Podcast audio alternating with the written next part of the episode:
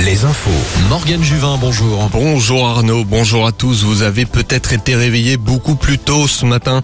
Plusieurs tremblements de terre ont été ressentis entre 4h30 et 5h du matin.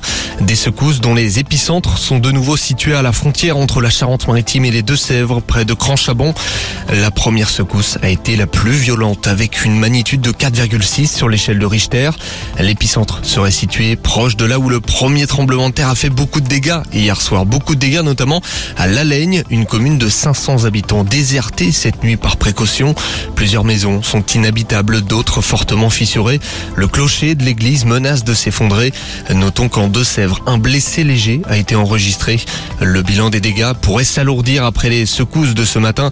Tous les détails sur alouette.fr et sur les réseaux sociaux d'Alouette. Nous en saurons plus sur les circonstances du drame. Une autopsie de Karine Esquivillon sera faite aujourd'hui à Nantes.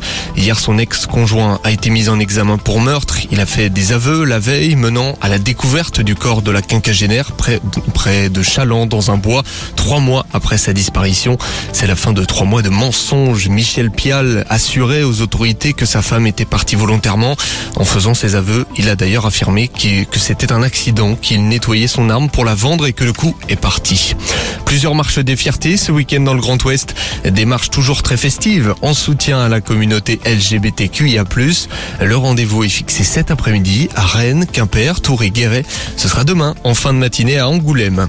Les Bleus ont fait le travail. Au Portugal, les coéquipiers de Kylian Mbappé se sont défaits de Gibraltar en qualification au prochain Euro. Victoire 3-0 et beaucoup de confiance avant d'aborder le quatrième match de qualification lundi. Un match contre la Grèce au Stade de France. Bonne matinée, retour des hits tout de suite avec Arnaud sur Alouette.